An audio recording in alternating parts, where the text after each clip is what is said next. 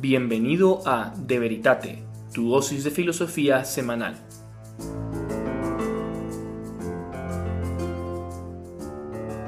Muy buenas a todos, bienvenidos a De Veritate. Muchísimas gracias por estar aquí con nosotros. El día de hoy tenemos un episodio súper especial. Contamos con un invitado de altísimo nivel cuyo nombre es Reinaldo. Vamos a estar hablando de unos temas súper interesantes y creo que les van a llamar un montón la atención, así que no olvides quedarte con nosotros para este súper episodio. Bueno, muchas gracias por invitarme. Me llamo Reinaldo, eh, estudio ciencias políticas en Rusia. Me gusta mucho la filosofía. También estudio un diplomado en filosofía de ciencia y religión en Navarra. Y pues aquí estamos. Me gusta mucho también los temas de, veritate, eh, a pesar de que Tomás de Aquino no es lo que más he leído, pero creo que tengo experiencias diversas y temas diversos para hablar que podría agregar al tema. Contanos un poco del Fénix. Ah, bueno, pues el Fénix es una columna que empecé con unos amigos porque creíamos que nos hacía falta en Honduras, que pues mi país natal, un poco de, digamos, pensamiento filosófico y crítico nos hacía falta poner en palabras muchas de las cosas que tal vez en el corazón sentíamos, pero que no las habíamos procesado completamente con nuestra razón.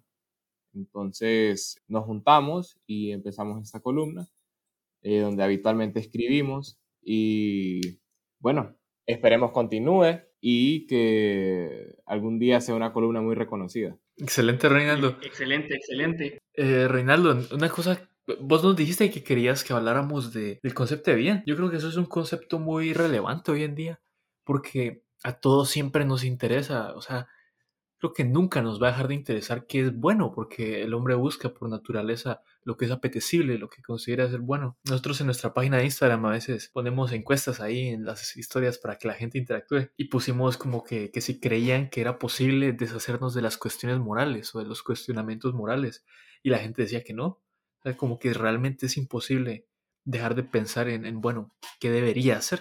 Es algo que no nos podemos sacar de la cabeza. Es como que el hombre es por naturaleza un ser moral, o, por lo menos que se hace cuestiones morales. Y, nos propusiste hablar de ese tema, entonces quizás nos podrías contar un poco de cómo se entiende el concepto de bien hoy en día en nuestra cultura moderna.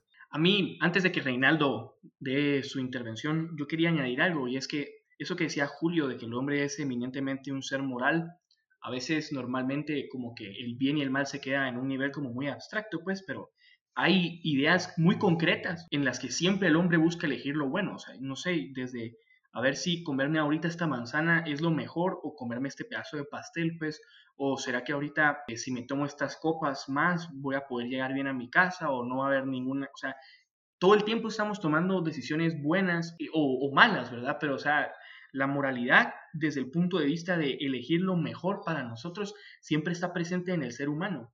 Bueno, es lo que dijo Javier es muy cierto. En cada momento estamos haciendo juicios morales. Si decidimos mentir en algún momento y la situación se ve grisácea, cimiento, entonces puede pasar algo bueno, lo que sea, siempre nos preguntamos sobre lo que es bueno. Por lo tanto, habría que entender lo que es el, el bien en sí. Y creo que mucha gente cuando habla de bien presupone o habla desde el liberalismo. Eh, hablamos como temas como de Locke o hablamos tal vez de Hume o lo que sea. El liberalismo no es una corriente de pensamiento tan homogénea, aunque se piensa que sí es, pero hay diferentes corrientes.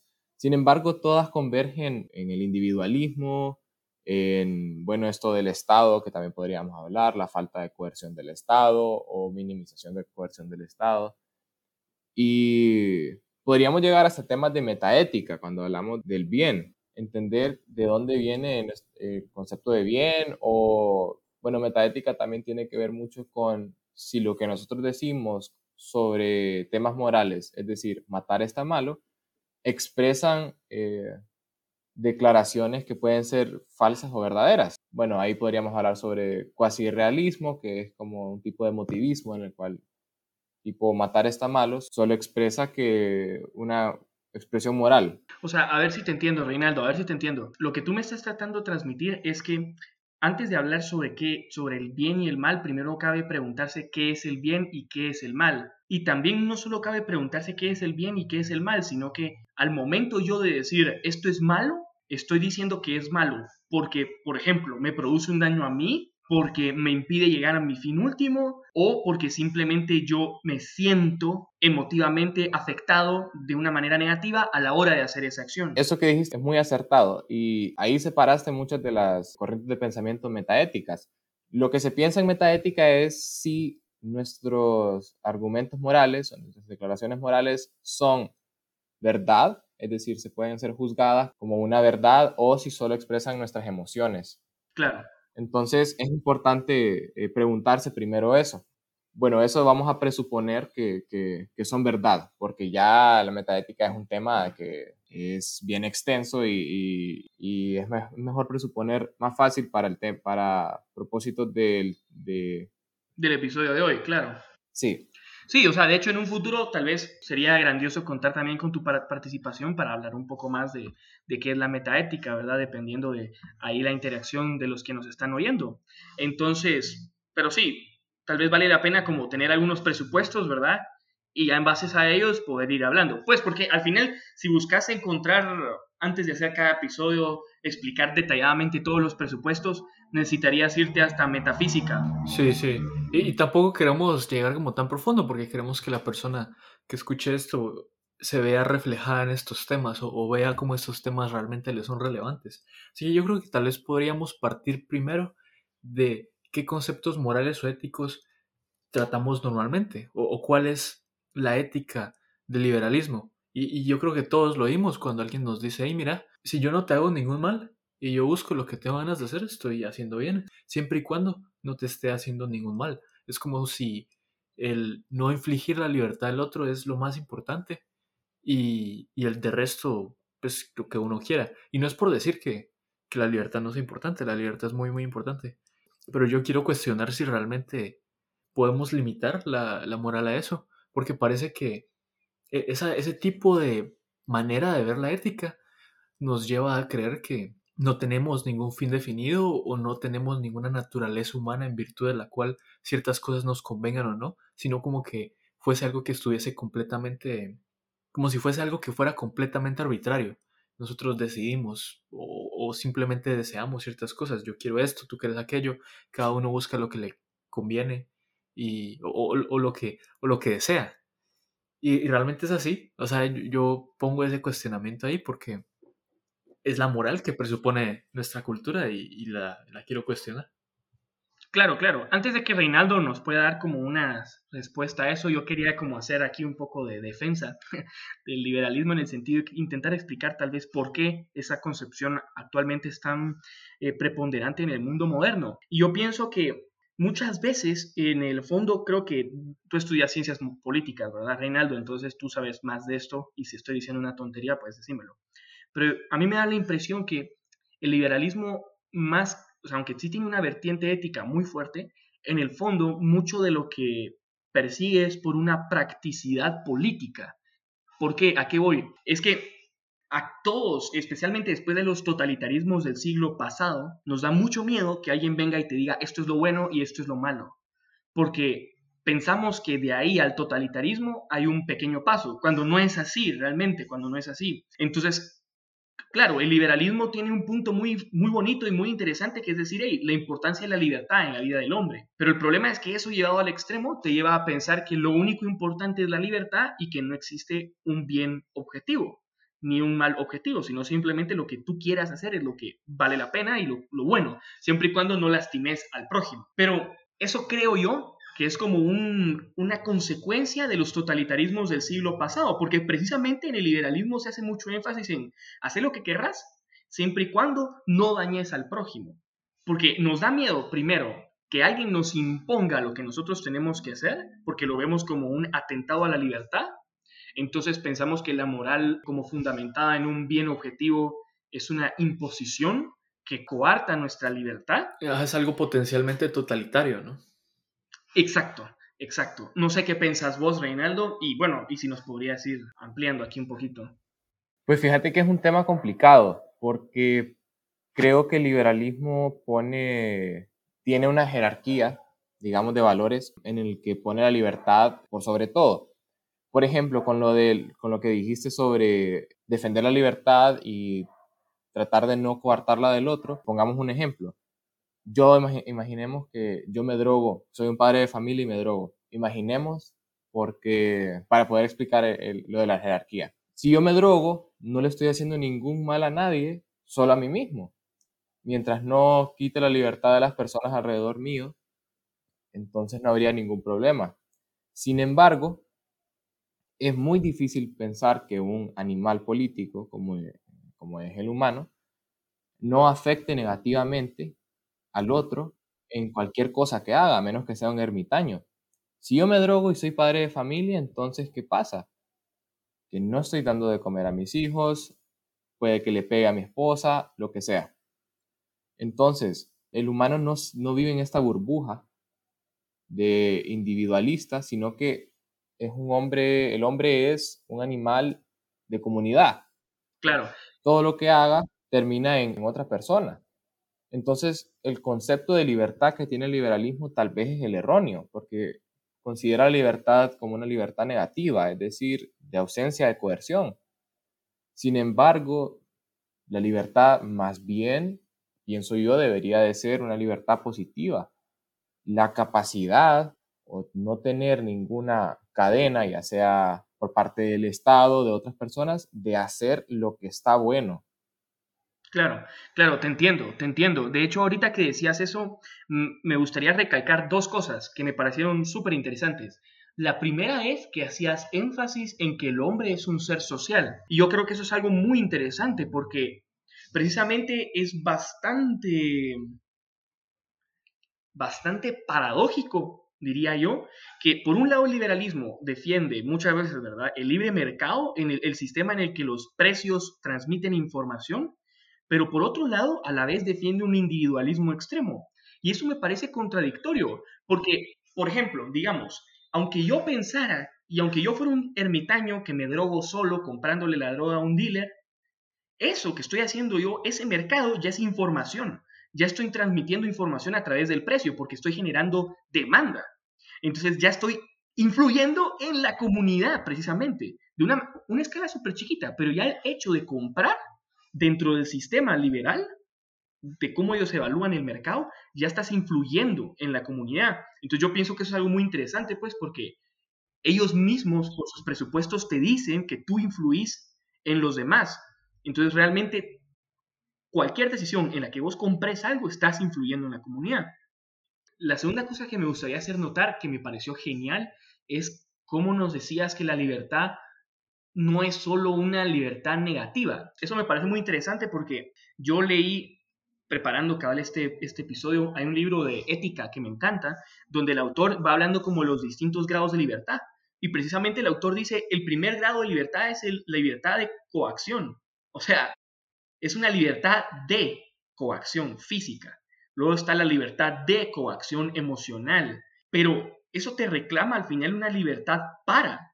O sea, no me sirve solo tener una libertad de, sino que después yo me pregunto, bueno, ¿y para qué tengo la libertad? Y, yo creo que es ahí lo que tú decías, ¿verdad? Una libertad positiva, una libertad en la que yo pueda decidir el fin último en mi vida, en el que pueda dirigir toda mi existencia hacia algo. No sé, esas dos cosas quería anotar de lo que tú me habías dicho y por eso me pareció genial. A mí me gustaría entrar en este momento porque dijeron un montón de cosas bastante interesantes y pensé primero pues, en lo que decía Reinaldo de que el hombre es un animal social, como dice Aristóteles, un animal político. Y me estaba leyendo este libro de literatura secundaria sobre Aristóteles que, que estaba explicando su libro de la política. Porque, pues sinceramente yo le he puesto más atención a su metafísica o, o a su ética, no tanto a su política. Y en la política habla algo bastante interesante. Dice que el hombre que vive solo es como o es, o es un loco o es una especie de Dios, porque el hombre que vive completamente solo realmente no es tanto un hombre, porque el hombre es un animal social. Eh, llega, hace también la analogía de que el hombre es como una pieza de damas. Entonces, un hombre que, que está completamente aislado es como una pieza de damas completamente aislada. Pero una pieza de damas completamente aislada no es una pieza de damas.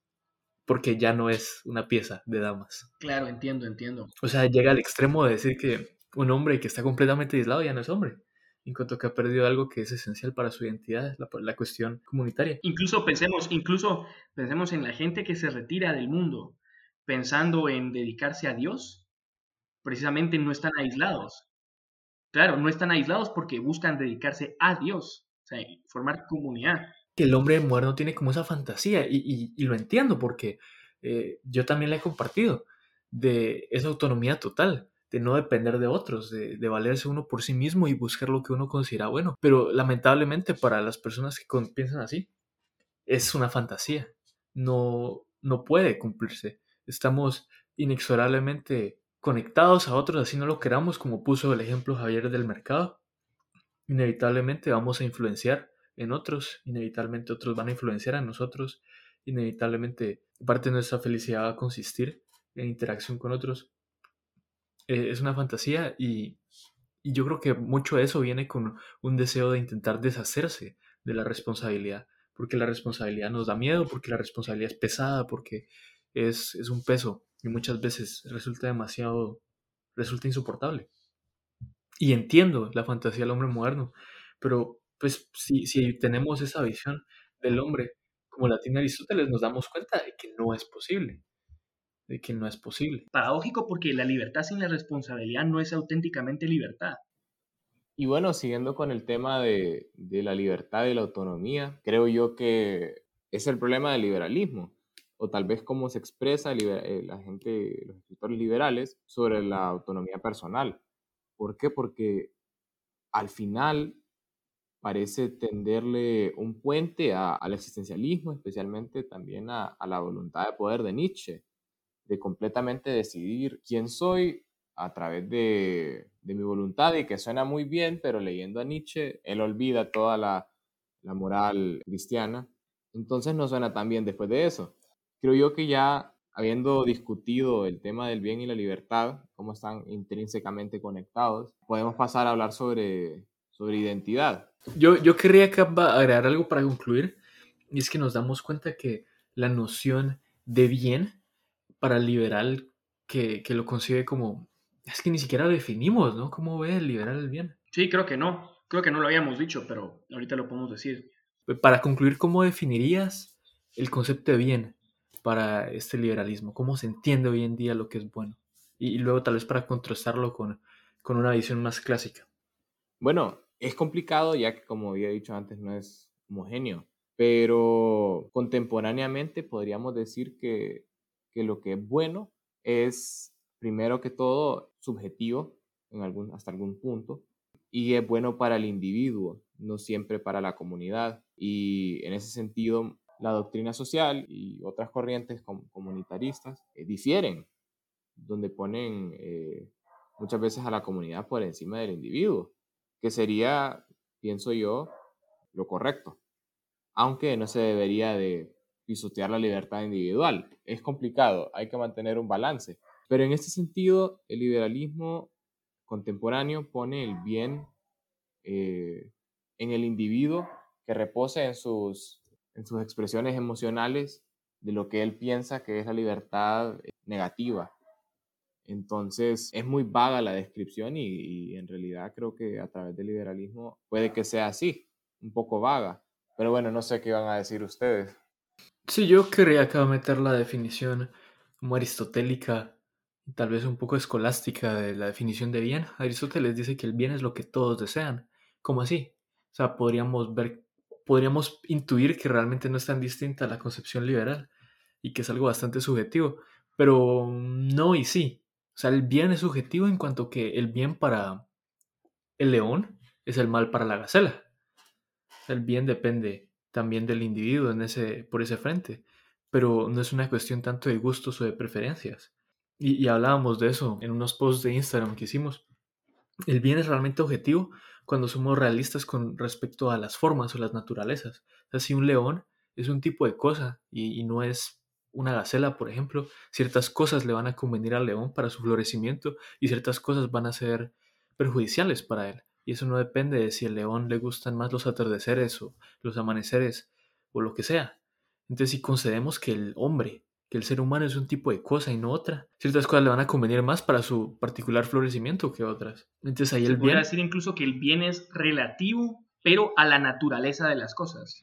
Sí, pero mientras la naturaleza es algo objetivo, algo que está ahí, que podemos conocer y que no depende de nuestras preferencias, también es objetivo. Últimamente será objetivo, sí. Va a estar basado en una realidad extramental.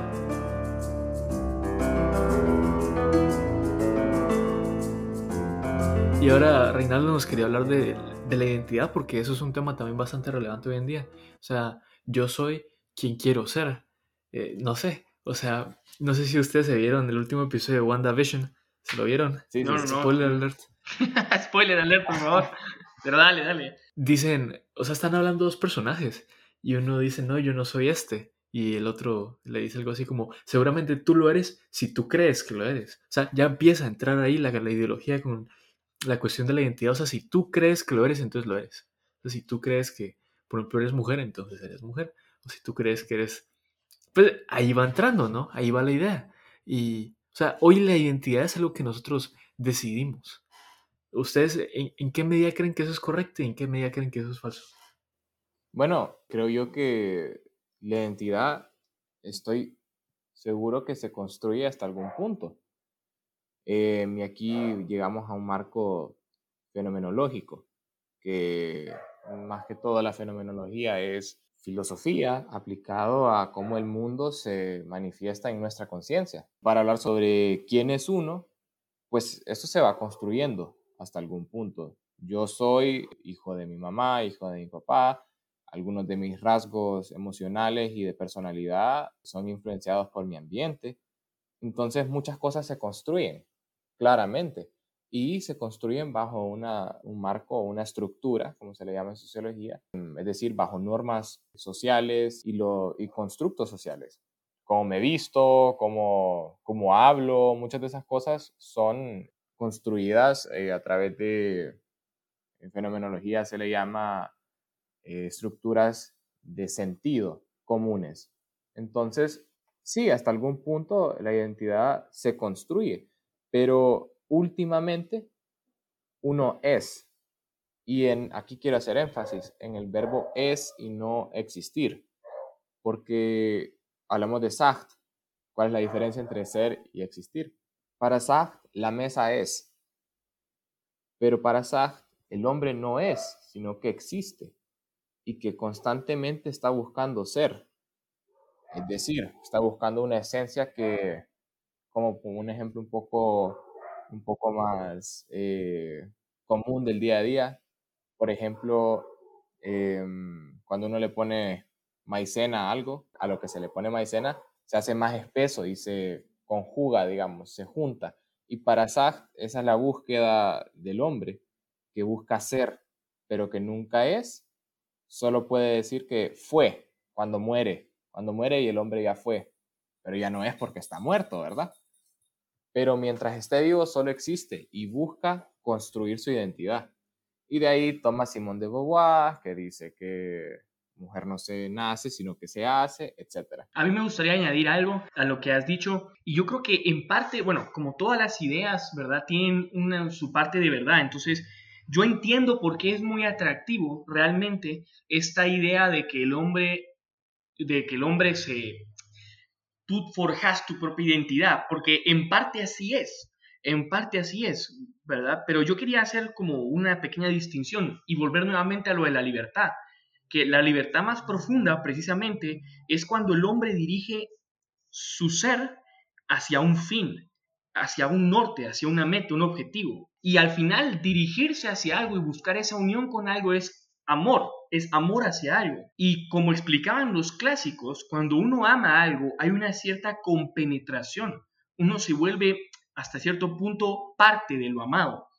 Entonces, sí es cierto que con las decisiones uno crea su propia identidad, sí es cierto, pero crea una identidad en el sentido que uno dirige su existencia hacia un fin y a uno lo pueden identificar con ese fin. ¿Cómo así? Por ejemplo, un superhéroe, una persona que ha dirigido su existencia para salvar a los demás. Ese es como el fin supremo de su vida, salvar a los demás y hacer el bien. Entonces, precisamente tú a él lo puedes definir como un superhéroe. porque estás haciendo referencia al fin al que él se ha dirigido. O no sé, o sea, yo pienso, ahorita se me viene un, un ejemplo, un padre de familia, con su familia, un esposo, tal. Entonces tú dices, él ha dirigido su vida hacia ese fin y por eso le puedo decir que es un padre de familia. Tal vez no se mira ahí tan claro, pero sí se ve muy claro, por ejemplo, en un físico o en un matemático. O sea, tú decís, es que él es un físico o él es un matemático, porque él ha dirigido como fin último en su vida las ciencias físicas y la matemática. Pero, paradójicamente, es cierto que sí, podemos dirigir nuestra vida hacia un fin, pero precisamente podemos dirigir nuestra vida hacia un fin porque tenemos libertad. Y tenemos libertad porque somos seres humanos, porque tenemos una naturaleza humana. O sea, hay una base, unos presupuestos ontológicos que después nos permiten tomar unas decisiones y dirigir nuestra vida, pero no toda la identidad la podemos hacer. O sea, como bien decía Reinaldo, hay cosas que ya se traen. Y gracias a esas cosas que se traen, yo puedo después dirigir mi, vida. O sea, por ejemplo, algo que traemos es la libertad. Si no tuviéramos esa libertad, que es algo objetivamente que traemos, no podría yo luego ir construyendo mi identidad. Uf, esto me encanta porque lo podemos conectar bastante fácilmente a lo que estábamos hablando antes de la libertad o de cuestiones más sociales, porque vemos de nuevo la fantasía del hombre moderno de deshacerse completamente de lo que parece atarlo. incluso su propia naturaleza parece atarlo. Y al hombre moderno le encantaría poder desatarse de su propia naturaleza y determinar completamente lo que es, lo que quiere ser o, lo que va a terminar siendo, como vimos ahí que dice Sartre. Entonces, traerlo de nuevo a la cuestión social y darnos cuenta que ahí el hombre pues quiere deshacerse de los lazos culturales en los que, en los que apareció, el, idioma, las normas de género, ¿no? Como se habla bastante. O sea, todo eso nos parece una imposición que violenta nuestra libertad. ¿Realmente violenta nuestra libertad, creen ustedes? ¿O creen que incluso a través de esas cosas que pueden parecer lazos se puede encontrar la libertad, se puede encontrar el bien, se puede encontrar el fin, se puede encontrar la realización, o para realizarnos tenemos que desatarnos completamente de lo que parece atarnos y buscar de cero. Esa es una muy buena pregunta. Eh, en Sacht, la libertad solo existe si existe un mundo que se le resista a esa libertad. Y vemos la conexión entre la libertad liberal, que hablábamos de coerción, y Sartre, a pesar de que Sartre no, no creo que le podamos considerar un liberal eh, en el sentido, digamos, histórico de la palabra, eh, pero conecta muy bien con lo que decían ya Locke y lo que decía Hume y Ferguson, etc. A ver si te entendí, Reinaldo. Así como tú nos decías que en Sartre la libertad es una negación, ¿verdad? O sea, hasta cierto punto yo solo soy libre porque hay algo que se resiste a mí. Así también es en el liberalismo la libertad simplemente la libertad de que nadie me oprima. O sea, los dos miran la libertad como algo negativo. Libertad de coacción, simplemente. Es correcto. Ah, para Sartre, el hombre está constantemente empujando para, hacer, eh, para ejercer su libertad en un lugar donde se resiste el proyecto del hombre. Entonces, lo conectamos con las ideas eh, contemporáneas. Está muy claro cómo la gente ahora piensa originándose en Sartre. Y bueno, de Beauvoir en su momento, Camus, etc. Porque para las personas ahora, las normas sociales, el género, el patriarcado, cosas así, son estructuras que se resisten a la libertad del individuo. Claro, todo el tiempo, por eso siempre la, la dialéctica de oprimidos y opresores. Es correcto, es correcto. Entonces, posteriormente, hablando más sobre libertad y, e identidad, posteriormente vendrá Lacan, no sé si en realidad es posterior a Sartre, pero vendrá Lacan a escribir sobre su concepto de identidad, que conecta mucho también con Sartre. En cuanto que para Lacan la identidad per se no existe, sino que existe la identificación. ¿En qué sentido?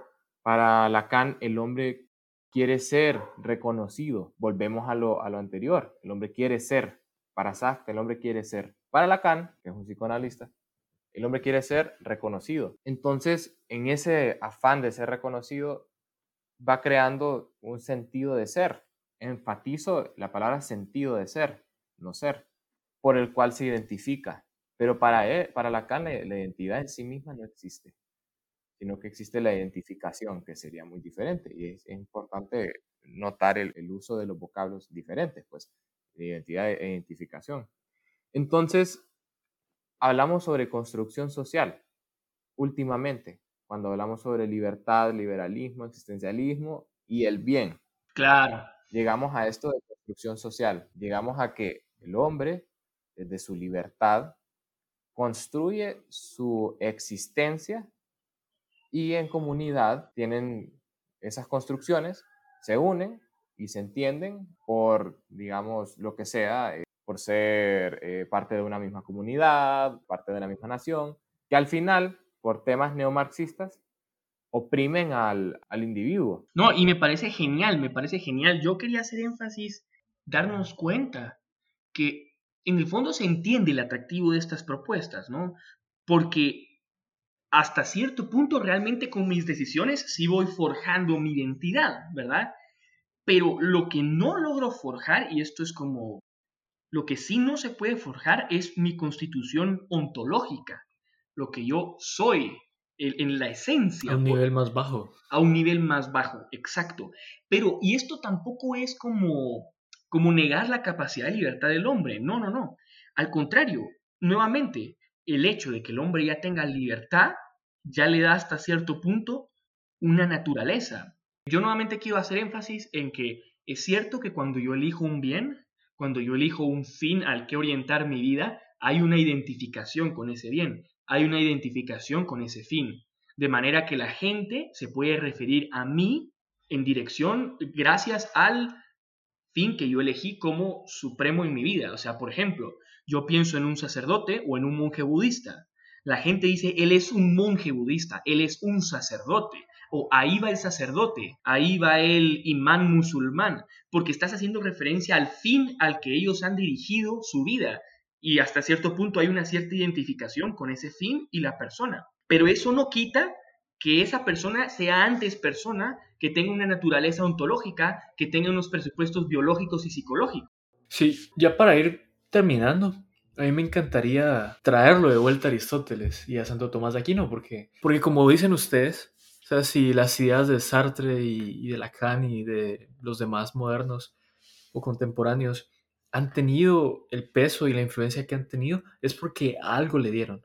O sea, le dieron algún clavo por lo menos no están completamente equivocados. Si queremos extraer allí que de bueno y rechazar lo demás, evidentemente, en cuanto sea falso. Y quería traerlo de nuevo acá a la antropología tomista, porque creo que la antropología tomista puede incorporar aquellas cosas buenas y aportantes que han dicho estos otros filósofos y psicólogos. Y reforzar lo que dice Javier, de que es cierto. O sea, nosotros tenemos esa noción, esa intuición de que acá nosotros tres tenemos algo en común tenemos una naturaleza humana y sabemos por la filosofía y sabemos por la biología de que tenemos esa naturaleza humana y tenemos ciertas cosas básicas que no nos vamos a quitar, que están ahí aunque, aunque quizás no deseemos o lo que sea, pero ahí están. O sea, no depende de nuestros deseos o caprichos para que estén ahí. Y el filósofo tomista te diría que aparte tenemos un fin, un fin al que tendemos en virtud de nuestra naturaleza, como todas las cosas de alguna manera desean su fin o se mueven a él o tienden hacia él, como la planta tiende a crecer y a recoger sol, el animal tiende a, buscar sobrevivir y reproducirse, pues el hombre busca conocer la verdad y amarla, tenemos un fin y encontramos nuestra felicidad y realización en medida que lo alcanzamos, en medida que llegamos a él a través de distintos caminos, ¿no? O sea, uno puede llegar a él a través de ser, yo que sé, un deportista o un científico o un sacerdote, lo que sea. Pero también quiero elaborar un poco más en lo que tiene que ver esto con respecto a la libertad. Porque de nuevo, el hombre moderno quiere desatarse de todo para ser libre. Pero dice Santo Tomás que los más libres son los ángeles que ven el rostro de Dios y no quieren ni van a hacer nada más. O sea, no la libertad no se trata de tener muchas opciones, sino de haber usado esa libertad para alcanzar un bien, un fin, algo que uno quiere. O sea, la libertad es el, el poder hacer, es tener la facilidad de hacer algo. O sea, digamos, e, el hombre que se va a casar, pero no quiere escoger a una mujer porque no quiere cerrar la puerta a los demás, pues dirían que es libre en cuanto que puede escoger una mujer, pero no es libre para amar a una completamente, porque... Las otras opciones le están esclavizando de decidirse por una. Exacto, y hasta que se decida, y le cierra la puerta a las demás, no va a poder realmente terminar de amar plenamente a una. Es que la libertad verdadera en cierta manera nos va a cerrar la puerta a otras cosas, pero si realmente es un fin bueno y objetivo, pues no nos tiene que asustar. Y, quiero volver a hacer énfasis en, que Sartre y los otros sí le dieron al clavo por lo menos algo, porque dijiste vos, Reinaldo, que, que Sartre decía que el hombre no es, sino que está buscando ser. Y yo creo que ahí tiene algo de razón. Como dice Santo Tomás, el, ser humano está en vía, estamos en camino, no estamos en nuestro fin. Existimos ciertamente y somos hombres, pero no somos plenamente hombres. No seremos plena y perfectamente hombres hasta que alcancemos nuestro fin y seamos plenamente lo que somos. Y será eso contemplando el rostro de Dios. Me parece fabuloso, me parece fabuloso y genial lo que acabas de decir. Yo quería hacer simplemente hacer notar también una consecuencia práctica de la filosofía de Sartre y es pensar esto. Eh, me pareció muy interesante también lo que decía Reinaldo de que, que precisamente para hacerte la libertad solo existía en la medida que había alguien que se te opusiera a tus proyectos. ¿Verdad? El mundo, tengo entendido, ¿verdad, Reinaldo? O sea, el mundo que oprime al hombre que busca ser. Entonces, es un poco paradójico porque al final es una libertad sin paz. ¿A qué voy? O sea, es una libertad todo el tiempo en tensión. El hombre está sometido a una tensión absoluta. Porque, primero, o sea, tú podrías decir, va, está bien, yo logro ser libre porque yo al final logro hacer lo mío y vencer la oposición. Pero imagínate que yo logre vencer la oposición total. Entonces, ¿qué? Ya no soy libre. Pero, pero claro, pero el problema es que yo al, poner mi oposición total, oprimo a los demás. Y entonces los demás, ahora sí ellos son libres porque tienen que oponerse a mí. Entonces, no sé, todo el tiempo hay como un conflicto. Hay un conflicto y, y es paradójico porque cuando el hombre verdaderamente decide y dirige su vida hacia un fin, él logra la armonía de su interior, tanto, bueno, esas son las virtudes, ¿verdad? La armonía de su sensibilidad, la armonía de su voluntad, la armonía de su inteligencia, que todas se dirigen hacia ese fin que él ha elegido. Entonces, no sé, me parece como que la postura de Sartre crea una tensión, una fractura en el hombre. Es un buen punto el que toca vos, Javier, porque te das cuenta del, digamos, el factor final que influye en el hombre para el existencialista, que es la angustia existencial. En Heidegger se llama el Sorge, no sé, no sé cómo pronunciarlo en, alemán, pero es el Sorge, que precede a cualquier otra cosa, precede al hambre, precede a la sed, precede a las necesidades, del, digamos, fisiológicas del hombre, la ansiedad existencial.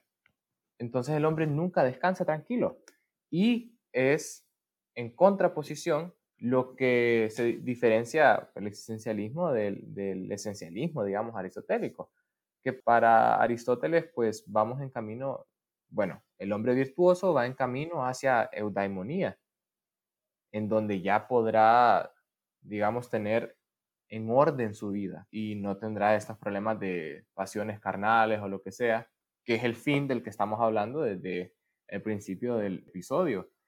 Entonces es una vista muy pesimista de la vida, pero así es la filosofía existencialista. Siempre para el, filósofo existencial puede ser que la vida, no para todos, pero para la gran mayoría, la vida es sufrimiento. Mientras que para el católico o para el habitualmente el cristiano, la vida no es sufrimiento, pero tiene mucho sufrimiento. Entonces, no se diferencia mucho, no se distancia mucho porque la manzana no cae tan lejos del árbol. Pero sí, las premisas fundamentales en el existencialismo parten de el hecho de que no hay un fin último, que nosotros creamos ese fin último y por eso existe eso que vos decís, Javier, esa ruptura en el hombre, que nunca se puede, nunca se puede curar. Hasta el último momento en el que el hombre respire, esa angustia existencial va a estar presente. Y cuando ya deje de ser, ya no puede haber angustia existencial porque está muerto, pero no hay como una, no es como una canción. El último acorde alivia a la canción, le da un final. Para el existencialismo no. Y bueno, entonces para concluir y para resumirlo, podemos ver claramente la conexión entre el día de hoy pensamientos del día de hoy, del el zeitgeist, y todo lo que hablamos antes, la libertad, el bien y la identidad, intrínsecamente conectados para el existencialista y no tan conectados para el esencialista o, el tomista como nosotros. Porque sí, y aquí quiero hacer énfasis en una cosa, que muchas veces a los pensadores no existencialistas, hablamos de tomistas, etc., le da miedo pararse en, el campo existencialista o en el campo fenomenológico, en lo de construcciones sociales, creación de la identidad, etc. Le da miedo pararse ahí. Pero personas como Edith Stein, fenomenóloga, una santa, era fenomenóloga, pues trabajaba desde este marco de la creación de, digamos, eh, creo que su tesis doctoral fue sobre empatía y cómo, bueno, la conciencia entiende el mundo y entiende las relaciones con las personas. Y no, la fenomenología no es en sí cristiana, digamos, pero creo que nos, nos hace falta mucho de pararse en este, digamos, círculo existencial para entender lo que está bien, lo que está mal, en el sentido de que esté incorrecto o correcto, y agarrar lo que sirva de ahí. Porque al final del día nosotros creamos mucho de nuestra identidad, creamos a través de las decisiones que tomamos y el fin que libremente escogemos. La única diferencia es que este fin para nosotros no es un, un fin que nosotros creemos, sino que ya está ahí y es Dios y libremente lo escogemos. Listo, Reinaldo. Te damos gracias porque, por estar con nosotros en este episodio. Fue un gusto tenerte y decirle a la gente pues dónde puede leer tu blog y, y, la cosa del Fénix o si tenés otras cosas donde te pueden encontrar. Bueno, a mí, primero que todo, muchas gracias por tenerme el día de hoy. Es interesante hablar siempre con gente tan educada y leída. Estuvo muy divertido. Eh, les agradezco porque estaba nervioso al principio y ya después me tranquilicé. Em, pueden buscar en Instagram, pueden buscar la página del Fénix, arroba el y en internet la página es elfénixhn.com. Eh, ahí escribo usualmente, hay otras personas que escriben sobre habitualmente temas de humanidades. Pásense por ahí, eh, espero les guste y de nuevo gracias por tenerme hoy. Muy bien, excelente. Gracias a ti, Reinaldo, por haber estado con nosotros. No olvides a ti que nos estás escuchando seguirnos en Instagram, compartir nuestras historias, darnos muchos corazones y nos miramos en el próximo episodio. Muchas gracias y hasta la próxima.